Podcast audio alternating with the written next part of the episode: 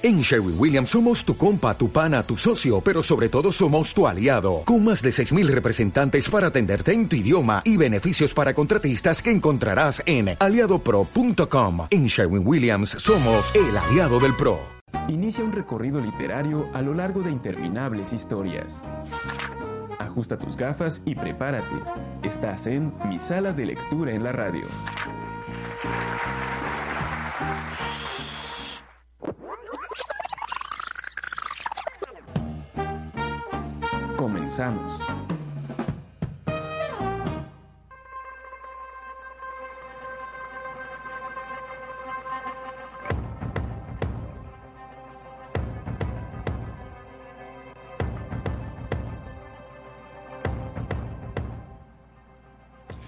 Hola, buenos días. Bienvenidos a un día más, un programa más a mi sala de lectura en la radio. Qué bueno que nos acompañan el día de hoy, que así sea que nos estén escuchando en vivo, nos estén escuchando en nuestras retransmisiones o nos estén escuchando a través de la red, en nuestros programas grabados. Gracias por acompañarnos en esta aventura que nos encanta emprender a Sebastiana y a mí. Buenos días, Sebastiana, ¿cómo estás? Muy buenos días, Dinora, pues ya aquí eh, de nueva cuenta con, con ustedes, me ausenté la semana pasada, pero gracias por los saludos, qué padre, muchas gracias, fue gratísimo poderles escuchar desde Villahermosa, Tabasco, donde andábamos ahí por allá, pues dándonos unas, un relax ahí, unas, unas, visitando a la familia, que a veces hace muchísima falta, como que regresar a, a, esa parte, ¿no? Siempre decimos que, que, que, la familia es muy, muy importante para nosotros y todo lo que vivimos en torno a ella, y bueno, yo,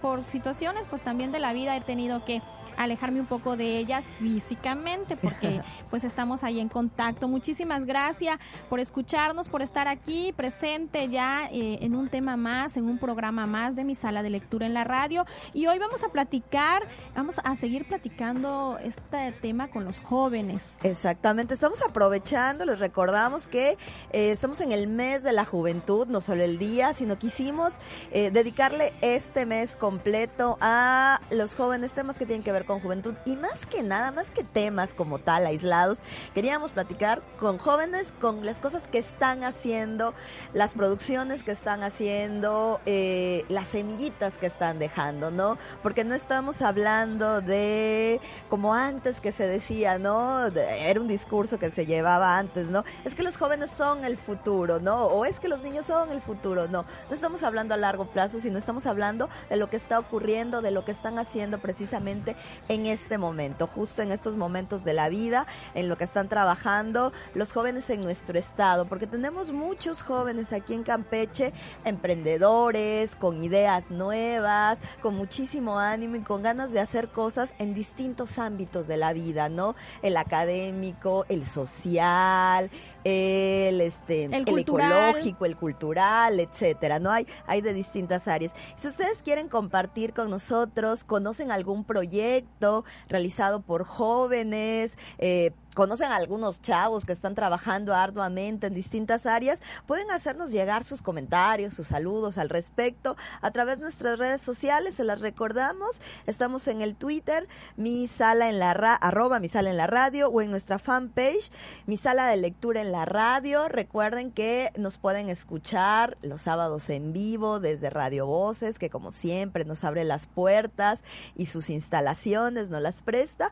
o a través los jueves, través de Radio Instituto Campechano. Así es, Dinora. Y fíjate que ahorita platicabas esto de que los jóvenes, eh, antes se decía los jóvenes son el futuro, no, los jóvenes son el presente de México y los jóvenes son los que están participando y haciendo los grandes cambios en todo el mundo y por supuesto también en, nuestros, en nuestro país. Y fíjate que son una gran población. Según el, el último censo del INEGI, son el 60% de la población son jóvenes entre los, mm, ¿qué serán? Entre los 29, 31 años, la mayoría están, que es una edad como muy, muy productiva, donde se están haciendo grandes aportaciones. Ahorita como tú mencionabas, nos pueden ver a través de nuestras redes sociales y fíjate que precisamente son las redes sociales, el Facebook y el Twitter, lo que han ido también generando estos grandes cambios y esta participación más activa de los jóvenes.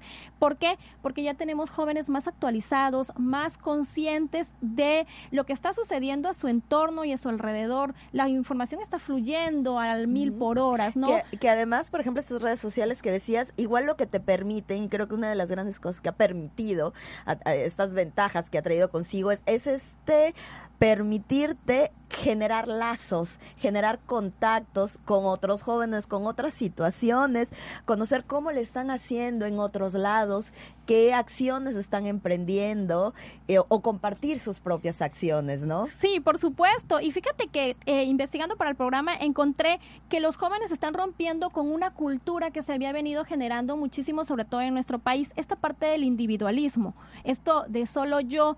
Y eh, las redes sociales y esto que tú comentas, el estar compartiendo, ha permitido hacer lazos, hacer comunidades, hacer grupos para poder eh, todos aportar a ese grupo, complementarse y por supuesto hacer cambios, ¿no? Decías tú, están trabajando ya en situaciones ecológicas con el cuidado del medio ambiente, están haciendo grandes aportaciones creativas a través de la cultura, están haciendo aportaciones al conocimiento eh, a través del desarrollo tecnológico y científico y por supuesto también con un compromiso hacia el trabajo voluntario y hacia la participación social muy importante, Dinora. Entonces, lo hemos visto eh, eh, este mes, por supuesto, está sonando un eh, cada vez eh, más en los medios de comunicación.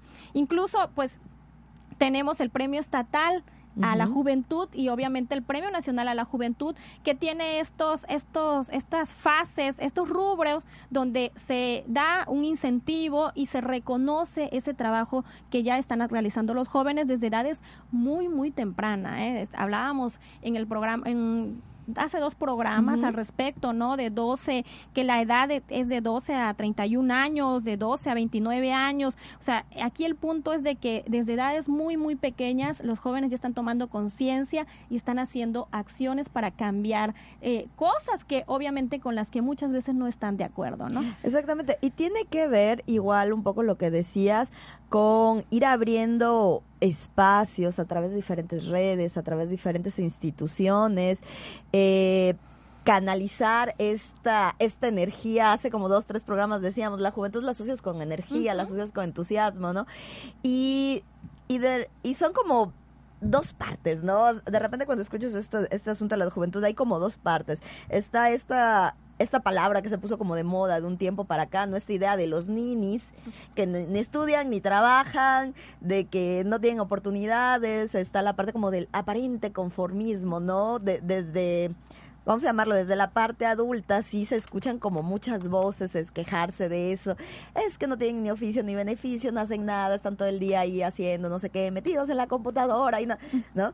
Pero también está esta otra parte, que son los mismos jóvenes los que entre ellos muchas veces se motivan, ¿no? Sí, a, por a, a, a, emprender, a trabajar, a proponer cosas nuevas, soluciones desde perspectivas nuevas, que es interesante porque se vuelve un choque no solo generacional, sino muchas veces institucional, ¿no? O sea, yo traigo eso, vamos a hacer eso, esto, y bajo el esquema, a veces cuadrado, a veces este rígido de, pero primero tienes que hacer y luego no sé qué, y necesitamos que traigas no sé cuándo, y la no... entonces así como que estos choques que se dan, ¿no? Y que se han dado a través de, de los siglos, los, las diferentes choques generacionales. Por supuesto. Probablemente hoy en día somos más conscientes de ello, por lo que tú decías, ¿no? Igual tienen estas otras herramientas que antes no tenían. A lo mejor si alguien, antes un joven estaba este, en desacuerdo con algo, bueno, era en su grupo, En su grupo. muy cercano.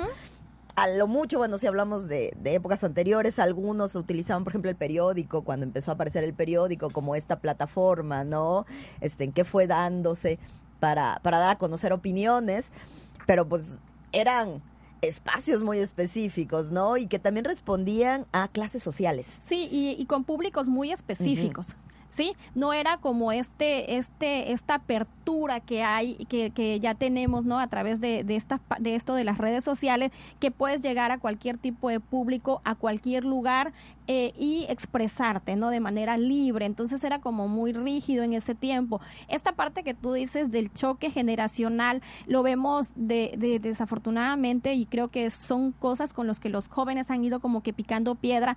Estas partes, volvemos a lo mismo, institucionales, que después de todo muchas de ellas son las que proporcionan el, recurso o proporcionan ciertos, ciertos eh, eh, medios para que ellos se puedan expresar o para que ellos puedan desarrollarse. Entonces, creo que ahí van picando piedrita, creo que sí van rompiendo con muchos esquemas, con muchos paradigmas que veníamos arrastrando eh, desde muchísimos años. Creo que actualmente los jóvenes están tomando un papel muy importante. Decíamos, según el INEGI, son el 60% de la población. Imagínate, en, cantidad vienen muy fuerte en energía y en impulso de lo que quieren hacer, ¿no? Y, y fíjate que en, la, en, lo literario hay muchas figuras, hoy sí que literarias, que representan precisamente esta parte, ¿no? Hay de todo, podríamos irnos a los clásicos, por ejemplo, pensando en, la isla del tesoro, donde el personaje principal es un jovencito que termina abandonando, por cuestiones de la vida, termina abandonando su, su, su lugar de origen, que es su casa, con miedo al principio y se avienta esta aventura y, y tiene que aprender en el proceso, que eso es bien interesante en la isla del tesoro, aprender a distinguir entre quién confiar y quién no.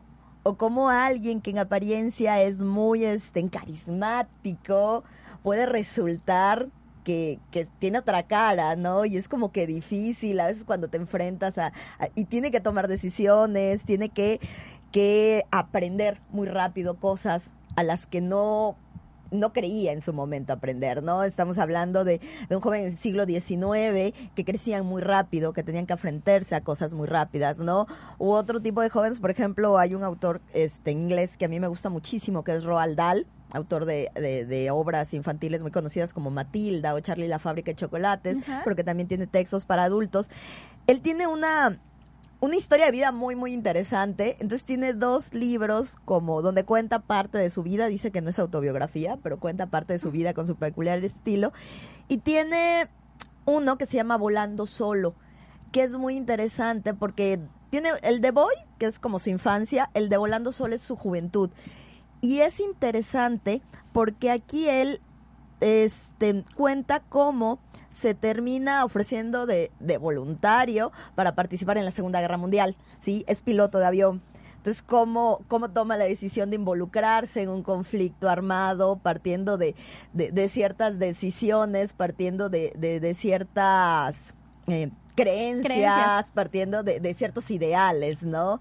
Hacia dónde va y, y, cómo toma esa decisión y lo que tiene que enfrentar estando ahí, ¿no? Y cómo a veces esos ideales, cuando enfrentas la realidad, van chocando, ¿no? Y te van cambiando los esquemas, pero eso también te va construyendo como persona, ¿no? Entonces, Volando Solo de Roald Dahl es, es una especie como de historia de aventuras, de descubrimiento, de de autoevaluación, vamos a llamarlo, porque además él lo escribe ya en su adultez.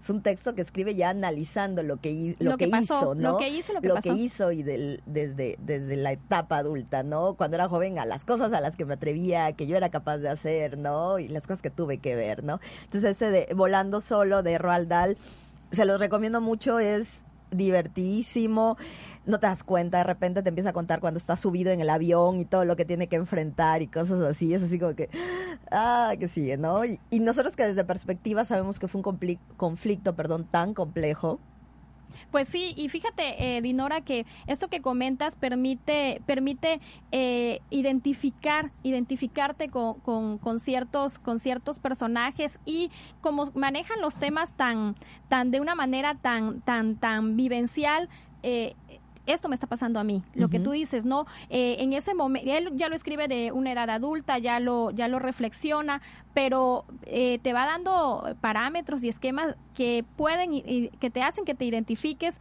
con esos miedos, con esas creencias que al fin y al cabo, eh, al enfrentarlos con la realidad, eh, resultan que, que, tienen otro otro resultado, ¿no? Entonces es muy interesante. Sí, que tiene que ver a veces con perseguir sueños, con decidir hacia dónde vas y hoy sí que echarte el clavado.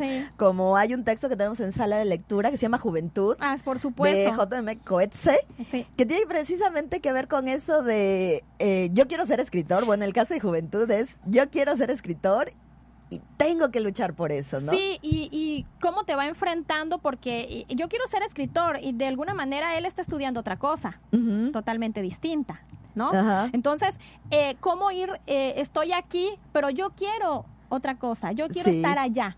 Y además esos conflictos que, con los que tú empiezas a, enfrentarte, eh, eh, dónde estoy, y hacia dónde quiero ir, ¿no? Entonces, me llama, la, ¿sabes qué me llama la atención de este libro? La portada porque este no se ve el rostro. se ve como rayado. Como rayado, ¿no? Entonces me llama la atención la portada y este me llama también la atención de que puedes, eso te permite que ahí puedas poner cualquier rostro, puede ser cualquiera, ¿no? Y te puedes identificar, ¿eh? Yo cuando lo leí así como que estudiante, que tenía que tener tres trabajos, los conflictos amorosos. no, y, en ese, y, donde él vivía también los conflictos, había un conflicto también armado. Entonces, ¿te imaginas todo eso eh, en una etapa de, muchísimo cambio? sí es bastante. Y de muchísimas decisiones. Por supuesto. Exactamente. Que es lo que vamos a seguir platicando a lo largo de este programa. Como eh, igual es una etapa en la que empiezas a tomar riendas las riendas de tu vida y a tomar decisiones hacia dónde vas. Y vamos a ir un corte rapidito y enseguida regresamos para seguir platicando precisamente de estos proyectos, de estos jóvenes que en Campeche están realizando muchísimas cosas, muchísimos proyectos, muchísimas iniciativas. Nos vamos a un corte y enseguida regresamos.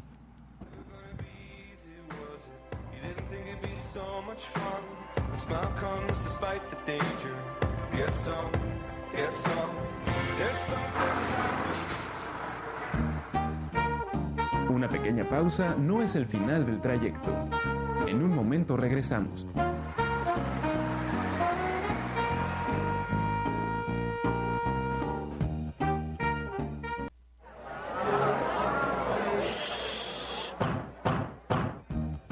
Continúa el recorrido.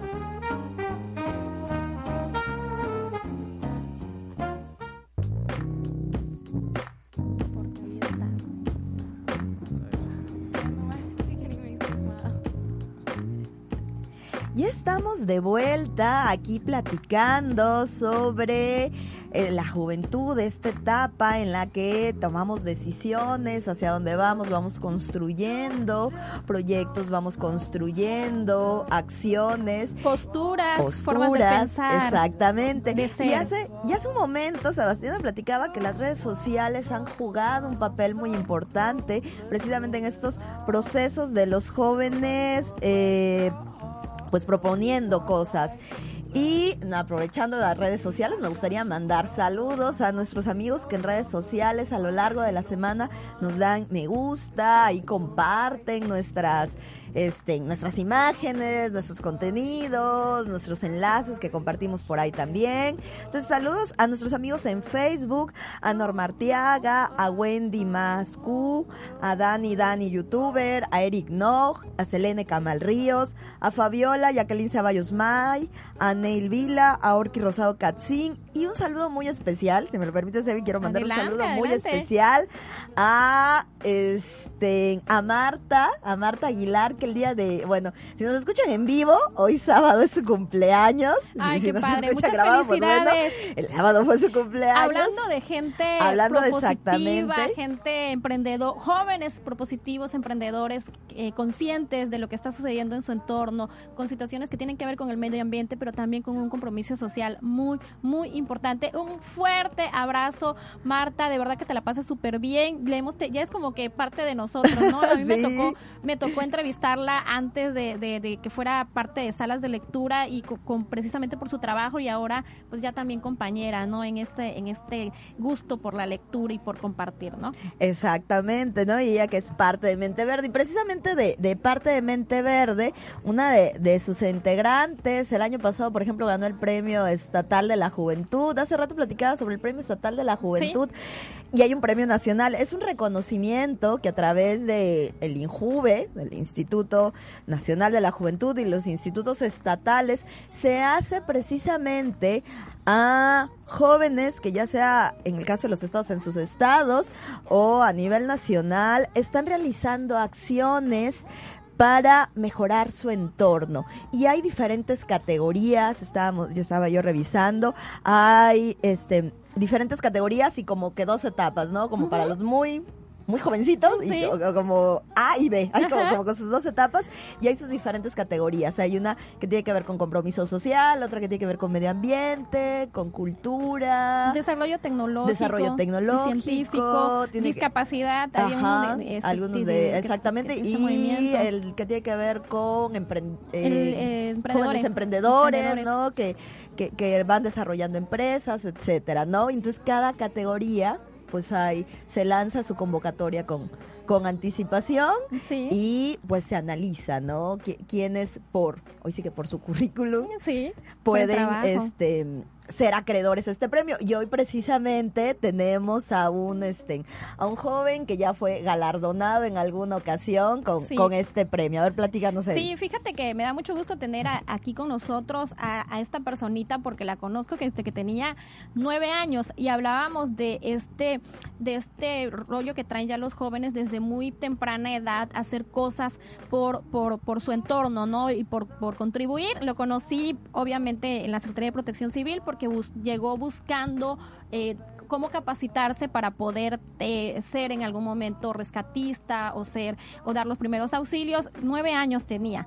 Bueno, inicia obviamente muy pequeño, a los 12 años y empieza a, a ya capacitarse y él es, él es este Joeser Steve eh, Ortega. Él es ganador del premio estatal a la juventud en el 2015 y ahora es candidato al Premio Nacional a la Juventud 2017. Ojalá que lo pueda ganar, de verdad. Ahorita nos va a platicar un poquito de todo esto. Bienvenido, Steve. Muchísimas gracias por aceptar. Ya ahí te andabas persiguiendo porque te quería una entrevista contigo para que nos platicaras de todo esto que estás realizando. Él está, eh, él va, está participando por compromiso social. Bienvenido y muchísimas gracias. Hola, ¿qué tal? Muchas gracias. Eh, gracias, Sebastiana. Muchas gracias, Dinora, por la invitación y gracias al equipo de Salas de Lectura. Eh, pues yo soy Joeser Ortega, yo soy rescatista, me especializo en emergencias médicas y he tenido la oportunidad de tomar 11 cursos con certificación internacional y aprobarlos. Qué bueno. Oye, oye, tenemos, o sea que si nos, llegamos, nos llega a pasar algo aquí, estamos así como que seguras porque tenemos a alguien experto en la materia. Gracias. Exactamente. Oye, yo, ser- yo ahorita que Sebastiana platicaba y, y en, hace, hace unos días, igual cuando organizábamos, me, me platicaba que, que te iba a hablar, me da mucha curiosidad.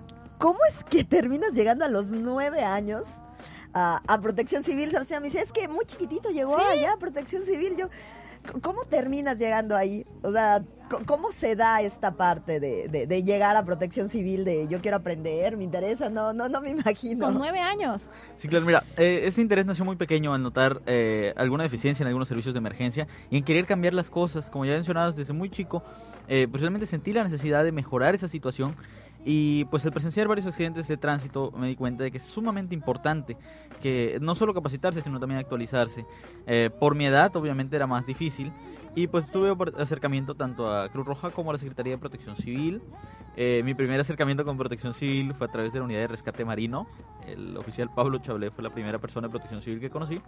Y obviamente, pues en aquella época eh, sí existió bastante cercano el apoyo con Protección Civil, con capacitación y obviamente Con capacitación, efectivamente. eh, desde las jornadas regionales hasta el primer Congreso Nacional de Protección Civil y Cambio Climático que estuvo en 2011. Y bueno, a partir de los 12 años, pues ya fue mi primera certificación internacional, que fue ATT como proveedor avanzado, a la cual pasé con 9.6. Eh, y vaya, para tener 12 años y poderla probar sí fue bastante, Bastante, difícil, sí. ¿no? Nos platicas un poco en, en este caso de que sí tuviste obviamente acercamientos a Protección Civil, a Cruz Roja a nivel estatal, pero nos estás comentando que, te, que tu preparación ha sido constante. Platícanos de ese proceso, que, cómo te, te has eh, movido, podríamos decir, en ese ambiente, ¿no? Cómo te has ido relacionando de tal manera de que puedas tener capacitación a nivel nacional e internacional. Platícanos ese proceso, porque muchas veces este, no- nos falta esa información de, de poder, o sea, no- nos quedamos nada más con lo que eh, aquí podemos tener, ¿no? Y, y, hablábamos de las redes sociales, hablábamos de, de otros medios que nos pueden proporcionar eh, preparación fuera de aquí, ¿no? Claro, mira, eh, realmente fue un poco difícil, no solo por la edad, sino acceder a eso. Existen muchos prejuicios, los jóvenes nos encontramos un sinfín de obstáculos, los que somos menores de edad, tenemos obstáculos mentales, el no puedo, el no debo, es muy común en la familia. Legales, pues vamos desde que no puedes acceder a un crédito, que no puedes acceder a, a mayormente a muchos cursos de capacitación o simple y sencillamente se te niega porque suponen que no tenemos la capacidad de hacerlo. ¿no? Yo creo que he tenido la oportunidad de cambiar eso, también enfrentar las, las envidias que son muy comunes en este ámbito. Y bueno, he tenido la oportunidad de tomar estos 11 cursos en diferentes instituciones. Eh, una de ellas es el Centro de Entrenamiento ERES, que es uno de los mejores del país. Entre ellos el Pre-Hospital Trauma Life Support en su octava edición como proveedor avanzado. El Tactical Emergency Casualty Care también de NAMT. Eh, que es la Asociación Nacional de Técnicos en Emergencias Médicas de Estados Unidos, cursos que he tenido la oportunidad de tomar en Cancún, en Mérida, en Villahermosa, eh, en la Ciudad de México, en Acapulco Guerrero, por mencionar algunas partes del país que he tenido la oportunidad de visitar. Eh, adicional a esto también es muy importante los eventos que ha realizado Protección Civil, no solo en el Estado, sino también a nivel nacional. En el Estado, las jornadas regionales de protección civil, la Comisión Nacional de Protección Civil. Y bueno, en el 2014 hubo un acercamiento por parte del Coordinador eh, General de Protección Civil, el licenciado Luis Felipe Puente Espinosa, en el cual me envió un oficio para presentarme en la primera Convención Nacional de Protección Civil. ¿no? Realmente fue un halago ya. Eh, el hecho de que a los 14 años recibiera una invitación por parte de la Coordinación General ya que desde los 13 años, bueno, desde los 11 años fundé mi primera organización y a los 13 años eh, me encargué de generar un colectivo que se especializara en el manejo de emergencias médicas y desastres, ¿no? Entonces ya desde los 13 años, ya con algo formado, ya con una idea muy eh, clara, ¿no? Muy clara y aterrizada. Y sobre todo, conforme más te vas capacitando, más te das cuenta de la impresionante necesidad que tenemos, no solo en el Estado, sino en el país, de generar actualización y capacitación continua. Bueno. Eso es, eso es bien interesante. Y ahorita que, que estabas hablando y decías, hablabas de los prejuicios, hablabas de que así segura que, que, en los cursos volteaban a ver cuando entraba el, el, el, chavito, ¿no? Y, y este, ¿quién trajo a su hijo? Seguramente era lo primero Sí. que pasaba. ¿Y tú, hijo de quién eres? Así es lo primero que pasaba. Y aquí me da eh, mucha curiosidad algo. ¿Cómo lo tomaron en tu casa? A- a- me da mucha curiosidad, o sea, tu mamá que habrá dicho qué, qué Fíjate, onda hacía, fíjate ¿no? Que, que voy a hacer un paréntesis en esa parte porque resulta que eso nos pasó a nosotros cuando nos llega a capacitación con nueve años y en ese entonces el director de capacitación era Jacobo García, el licenciado Garzo- Jacobo García y me dice, Chevy, hay que hablarle a la mamá, tal cual, hay que hablarle a la mamá porque este niño, o sea, la mamá sabe que él ya vino, porque llegó solo para empezar, que vino y que quiere participar, nosotros no podemos tener un niño tan pequeño en estas, en estas cuestiones cuando no hay una autorización o un acercamiento con la mamá. Pero bueno, eso es lo que yo viví. Platícanos tú es- esto que te preguntaba Dinora. Claro, totalmente. Eh, he tenido el apoyo de mi madre, de la familia, eh, para hacer esto. Realmente es normal en una madre o padre el miedo. Eh, en este ámbito estamos expuestos no solo a muchos peligros, sino también a, a la necesidad de viajar para tomar los cursos. Generalmente esos cursos no están disponibles en Campeche, eh, entonces pues, pues por ello que es más difícil. Eh, económicamente es difícil porque estos cursos cuestan y cuestan mucho, ¿no? Y ha habido la necesidad a veces de trabajarle más, del apoyo de, por parte de, de mamá, eh, que es madre soltera, a destacar eso, ¿no? que es un poco más complejo. Complejo, ¿no? Eh, también el apoyo por parte de- del Instituto de la Juventud, del Estado de Campeche, que el licenciado Emilio Lara pues, hace un excelente trabajo. Y eh, también por parte de Fundación Pablo García, que en su momento apoyó para algunos cursos, ¿no? Y que actualmente no ha habido ese acercamiento, pero consideramos que sí. Que, que hay el, el enlace, ¿no? Así es, ¿no? Eh, realmente es algo difícil y complejo en la familia, Sí. en los amigos. Eh, la verdad, sufrí un bullying terrible en las escuelas, sigue existiendo y no podemos decir que no. El, el niño más inteligente es el niño que más sufre generalmente violencia. Yo sufrí violencia por parte de un maestro.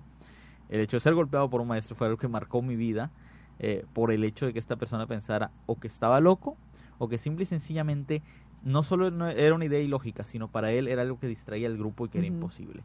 Entonces, te topas con esa clase de cosas porque es mucha la ignorancia que todavía existe, es terrible seguir encontrando esto y definitivamente eh, pues es necesario cambiar esos prejuicios y paradigmas. Sí, por supuesto. Imagínate un niño de nueve años, diez Ujú. años, con este tipo de mentalidad y con este, con, con, con cosas ya como muy, muy, esta- muy marcadas, ¿no? Con, con lo que esto quiero hacer y empezar a moverse en ese medio. Yo creo que sí ha sido un poco complicado y un poco contrastante para todos los que están en ahí, ¿no? Entonces, ¿cómo viene un niño con nueve años con esta mentalidad que no es como muy común?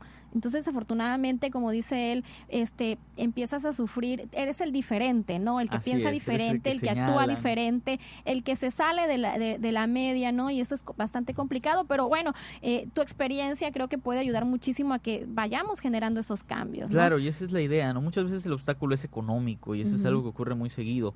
Eh, por ejemplo, el personal de la salud tenemos acceso a plataformas gratuitas de capacitación, que lo que conocemos mucho como e-learning. Como ya mencionaba, el Internet nos da acceso a infinidad de cursos y capacitaciones. Hoy en día muchos manuales actualizados están disponibles en Internet de forma gratuita y mucha gente decide no buscarlos. Los jóvenes de ahora tenemos dos cosas muy importantes, energía, inteligencia, actitud pero también tenemos algo por otra parte, el apoyo del gobierno, el apoyo de la familia, el apoyo del gobierno, pues hay crédito joven tasa cero para mayores de 18 años, se pueden acercar al Instituto de la Juventud, a las fundaciones, ¿no? Y es otra manera de buscar ese, ese acercamiento con los programas sociales. Y también es importante comprender que como jóvenes tenemos responsabilidades también y es obvio que cuando vas a proponer algo de este tipo tenemos que saber que los jóvenes tenemos una participación en la mejora de nuestra comunidad y de nuestra sociedad podemos promover acciones comunitarias, jóvenes integramos asociaciones civiles, colectivos, clubs.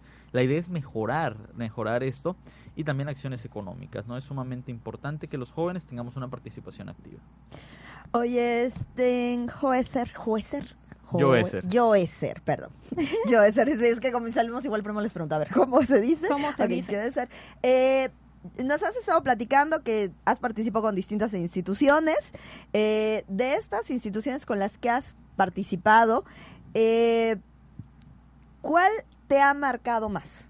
¿Y por qué? Platícanos un mira, poquito. En este caso, eh, como director general de la Brigada de Atención a Emergencias y Desastres, ya con 17 años, pues he tenido el acercamiento con muchas instituciones, afortunadamente. Eh, yo creo que una de las que más me ha marcado es el Centro de Entrenamiento ERES, porque son quienes me han apoyado mucho en la capacitación, en el ámbito de aceptar, en el ámbito de tener, de que no solo es capacitación de alta calidad, sino también eh, que nos han abierto las puertas y eso es algo muy importante. El confiar en uno a veces es lo que uno necesita. Eh, eh, como BAE también hemos tenido acercamiento con el aeropuerto, tenemos un módulo de servicio médico allá y entre otras instituciones, porque BAE somos un equipo especializado, es muy importante conocer la diferencia, ¿no? el saber que el personal de BAE está perfectamente capacitado y adecuadamente actualizado vamos a continuar con, eh, con platicando un poquito más de, de, todo el trabajo que está realizando, en su experiencia, pero nosotros nos vamos a un corte y enseguida regresamos.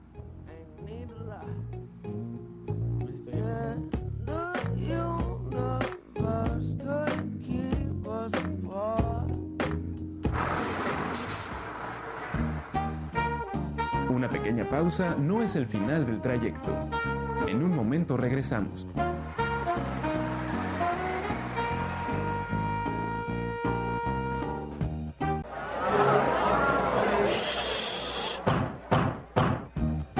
Continúa el recorrido.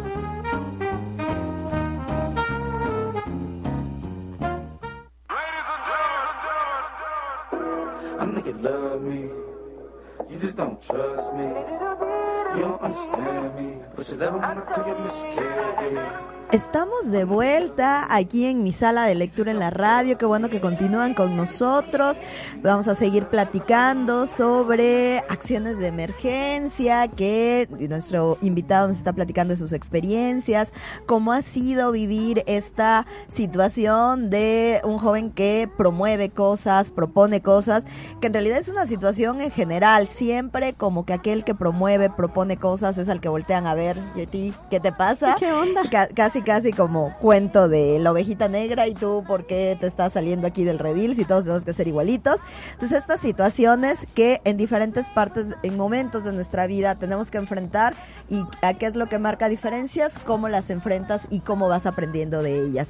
Y antes de seguir platicando, me gustaría enviar saludos a nuestros seguidores en Instagram, a Madeleine2211, a Maru HDEZG, a Sara Torres, a Editorial Guadal, a Frida Mena Suárez, a Yasmín Yalimar, a Grupo Informa, a Mi Perro Trueno, a Fernando Con, a Briones Arjona, a Carla Sofía, a Yuridia, a Jaime Anderson, a Chari López González, Almen Pena 56, a Constanza OA, a Valeria Selen, a Carol, a Miranda Polanco, a la cuentera de la tabacalera, a Book Connection, a Creguativos y a Juigas. Son algunas personas que a lo largo de la semana han estado dándole le gusta a mis fotos que subimos en Instagram, que ya saben que siempre compartimos ahí libros o frases de libros de los que hablamos o que se relacionan con el tema del día de hoy. Así es, Dinora, y bueno, continuamos con, la entrevista, continuamos platicando con, con y fíjate que aquí platicando y comentándonos toda esta participación que has tenido en cuanto a la preparación y en cuanto a la capacitación, pero bueno, esa capacitación y esa preparación hay que ponerla en, en, práctica, ¿no? Y en beneficio, en beneficio de la misma población. Me imagino que ya has tenido la oportunidad de poder estar en diferentes situaciones de emergencia o desastres en las que has, eh, has hecho, eh, has puesto en práctica toda esa capacitación. Una, una, una ser que te haya marcado como persona, como ser humano. Una, mencióname una y por qué te marcó. Ok, claro, sí, mira, eh, como tú comentas, hemos tenido la oportunidad de participar en carnavales, en eventos operativos de playa, respuestas a emergencias.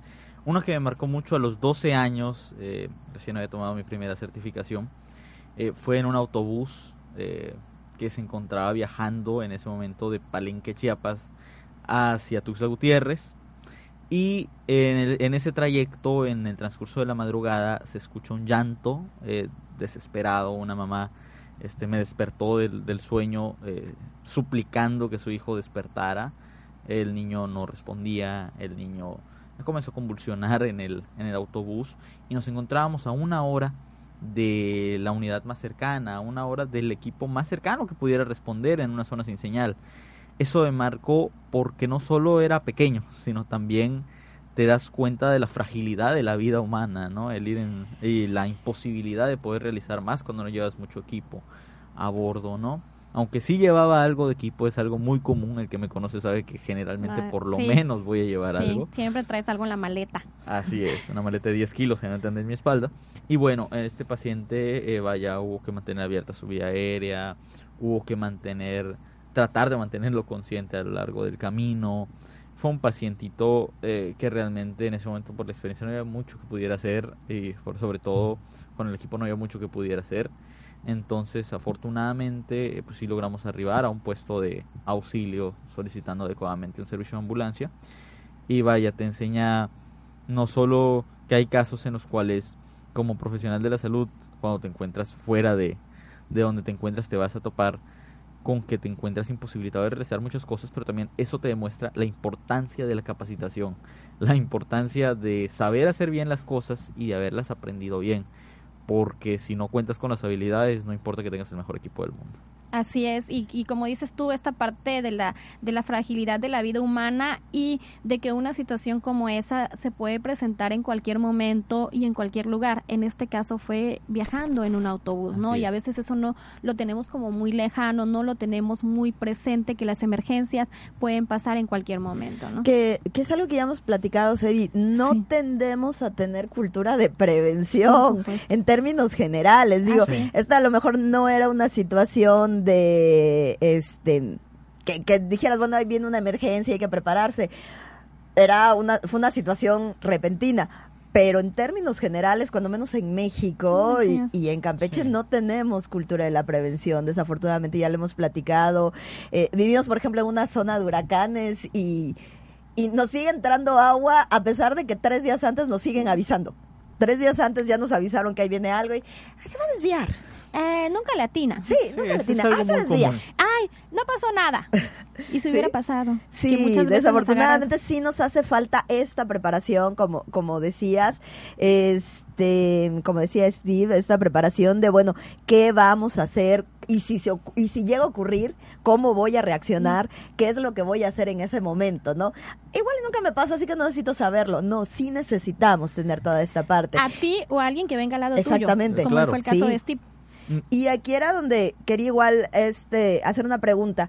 ¿Por qué consideras, partiendo de estas experiencias que has tenido, por qué crees que los jóvenes deberían involucrarse en acciones voluntarias?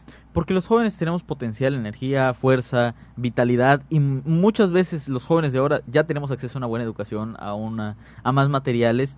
Los jóvenes podemos hacer un cambio, no incluso los niños eh, motivando a sus padres, a sus familias, pero también los jóvenes tienen que adquirir un compromiso voluntario, ya decías, hay muchos ninis hoy en día eh, y definitivamente tienen que desarrollar y enfocar bien sus energías, ¿no? ¿Te gusta bailar? Bueno, dedícate a la danza. ¿Te gusta ayudar? Ayuda a los demás, porque realmente hay gente que cuando ve a alguien, digamos, tirado en la calle, en vez de acercarse a preguntar por qué pasó, lo ignoran.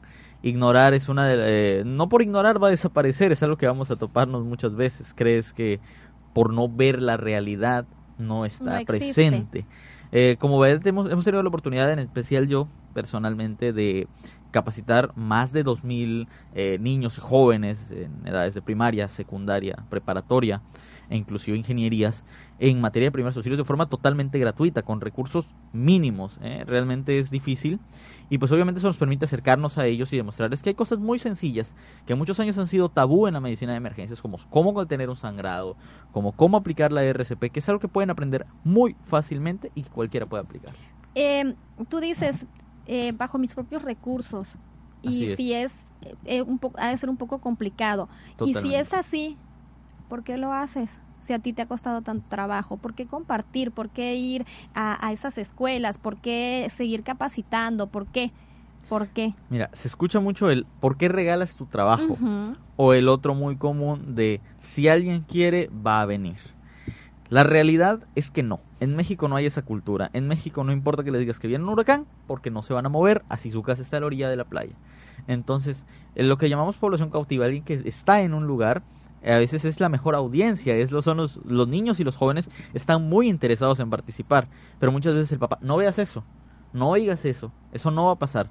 Cuando un niño tiene argumentos, y es algo muy importante para decirle, no papá, porque yo aprendí que esto puede pasar y esto se hace así, entonces ese niño crea una cultura de la protección civil en su casa. Y es algo que no tomamos en cuenta, ¿no? A veces creemos que ir y decirles, niños, te entrego este folleto y esto va a solucionar las cosas. Pues no, no, no va a cambiar nada. Entonces, por eso es tan importante. ¿Por qué lo siento? Porque no solo tengo ese compromiso con la sociedad, sino también porque en mi experiencia, eh, la necesidad de que alguien actúe de manera pronta, por no decir inmediata, puede salvar una vida. En, la, en el paro cardíaco súbito, por cada minuto que se retrase la RCP, por cada minuto que se retrase una desfibrilación oportuna, va a perder un 10% de probabilidades de sobrevivir.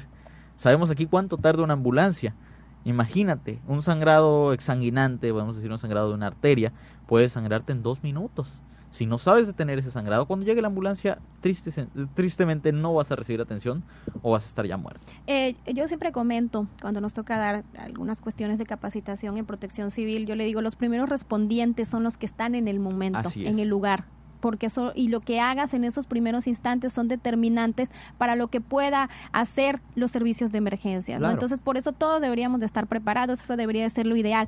Bueno, eh, comentábamos que eh, eres candidato al Premio Nacional de la Juventud 2017 eh, y ya nos has comentado mucho de tu trabajo, pero ¿qué viene? ¿Qué viene para ti? ¿Cuáles son tus planes a futuro? ¿Qué, qué, qué sigue? Mira, realmente eh, cuando gané el Premio Estatal de la Juventud 2015 dediqué eh, la gran mayoría de los recursos del incentivo económico que brinda a la adquisición de equipos y materiales. Si gano este premio, creo que ocurriría lo mismo y ojalá que sí suceda. Eh, ¿Por qué? Porque al no contar con recursos propios para realizarlo, al no contar con un apoyo subsidio ni gubernamental, ni civil, ni nada por el estilo, eh, pues hay que utilizar recursos propios para la capacitación, capacitar cada escuela, porque la capacitamos completa, no es un grupo 2, eh, realmente conlleva muchos gastos, el transporte, el equipo que utilizamos, los insumos que se utilizan. ¿Y cuál es el futuro? Bueno, el futuro de es seguir integrándose de profesionales, es seguir llevando a la población capacitación de calidad gratuita, eh, a los profesionales de la salud acercarlos a cursos de actualización que realmente valgan la pena y estén certificados y crecer, porque tristemente no tenemos vehículos, no tenemos un subsidio, entonces eh, cuando el personal responde, respondería la mayoría de las ocasiones con sus vehículos propios. En mi caso no tengo, no tengo coche, por ejemplo. ¿no? Entonces tenemos que hacer definitivamente más conexiones, más enlaces pero nunca perder el sentido que nos representa, que es la excelencia y la calidad. Eh, Oye, ¿y de qué manera si alguien está interesado, por ejemplo, de que en su, escuela o tiene algún grupo eh, y quiera eh, ponerse en contacto contigo para, para mayor información, para que a lo mejor den algún taller, ¿de qué manera lo pueden hacer? Claro, mira, eh, generalmente nos contactan a través de las redes sociales, en Twitter, arroba en Facebook, Brigada de Atención a Emergencias y Desastres, o www.facebook.com, diagonal baedmx, en mayúscula. Eh, nos pueden encontrar también por correo electrónico, como baedmexico.hotmail.com, y estaremos sumamente complacidos de poder asistir a sus escuelas. Eh, los maestros han demostrado que lo damos de forma eh, adecuada, de calidad y sobre todo que no se le enseña al niño a responder responsablemente a todo lo que se encuentre. Es muy importante, no le digo hazlo, se le dice vas a aprender cómo poder ayudar o cómo ayudar a tus padres si es necesario, ¿no? Es importante la responsabilidad. Eh, algo que nos quieras compartir, alguna frase, algún comentario, que no- alguna recomendación que nos quieras hacer eh, en este tema. Claro, mira, algo que va mucho para el personal que nos dedicamos a los servicios de emergencia. El destino de los heridos está en manos de aquel que aplique el primer vendaje y lo dijo Nicolás Sen. Si como proveedor de la salud, médico, enfermero, paramédico, no estás capacitado o actualizado, tristemente esa persona pierde probabilidades de sobrevivir porque tú decidiste no hacerlo. Y eso va para la comunidad en general también. Tenemos que saber responder, tenemos que ser una comunidad resiliente. Y obviamente un libro que me gustaría compartir es el de. Cuentos para Pensar de Jorge Bucay. Es un libro que me marcó mucho. Es un libro muy bonito y espero que tengan la oportunidad de leerlo también. Bueno, pues muchísimas gracias, eh, Joeser, de verdad muy interesante todo lo que nos veniste a compartir. Espero que por ahí nos volvamos a encontrar y Por nos puedas aceptar en alguna otra ocasión una entrevista y poder platicar de estos temas, de estos temas donde ya los, los jóvenes están marcando, marcando diferencia y creo que uno de ellos eres tú. Gracias. Muchísimas gracias. Y nos gustaría ahorita compartirles una voz, una voz que nos viene a regalar una lectura el día de hoy. Vamos a escuchar la recomendación lectora de una de nuestros pequeños radioescuchas. Mi nombre es Ariadna Carrera y hoy les voy a leer un pequeño fragmento del libro El guardián de los sueños. Mis ojos son más grandes, aunque mis orejas. Así puedo verlo todo en la oscuridad. A veces me he encontrado con niños sonámbulos. ¿Cómo son? Las personas sonámbulas son las que caminan dormidas y algunas se han dado cada golpe Pues esa fue la recomendación de El Guardián de los Sueños, el libro que nos comparte Ariadna para que los niños puedan dormir y ya tienen quien cuida sus sueños. Ese libro lo pueden encontrar en los acervos de salas de lectura, se pueden acercar a su sala de lectura más cercana.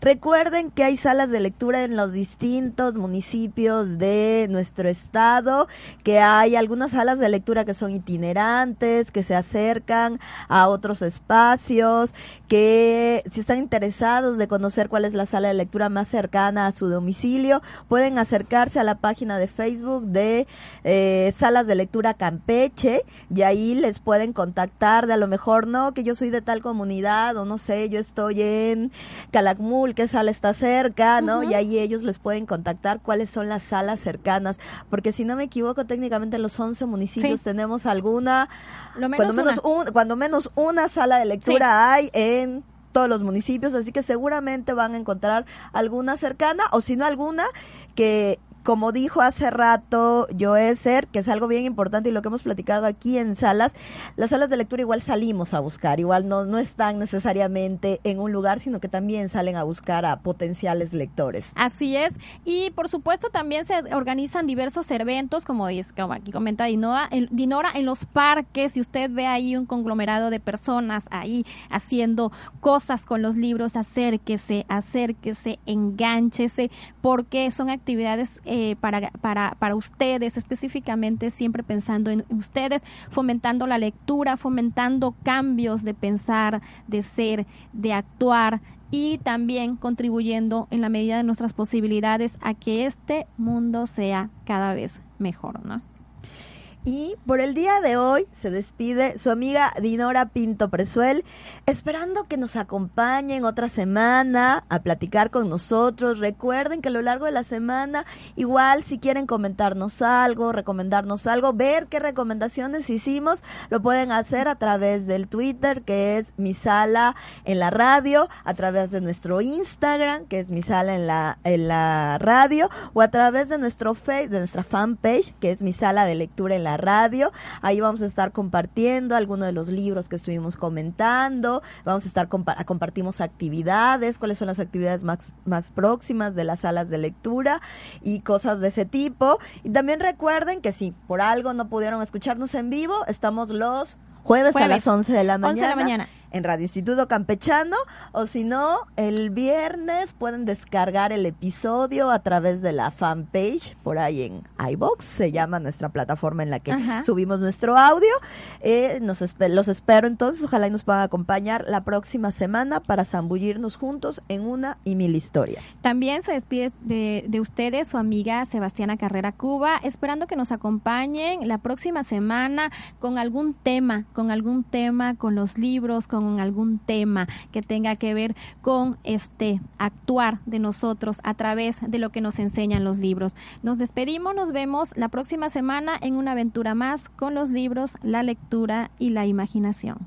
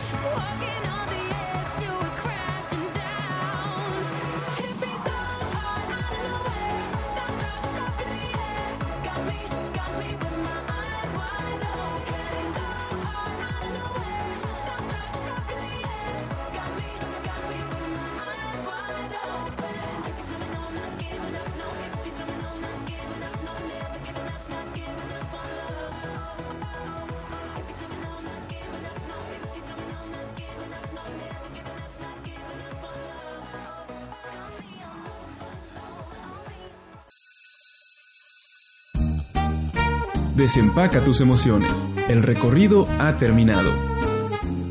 Les esperamos en el próximo programa aquí, en el mismo lugar, mi sala de lectura en la radio.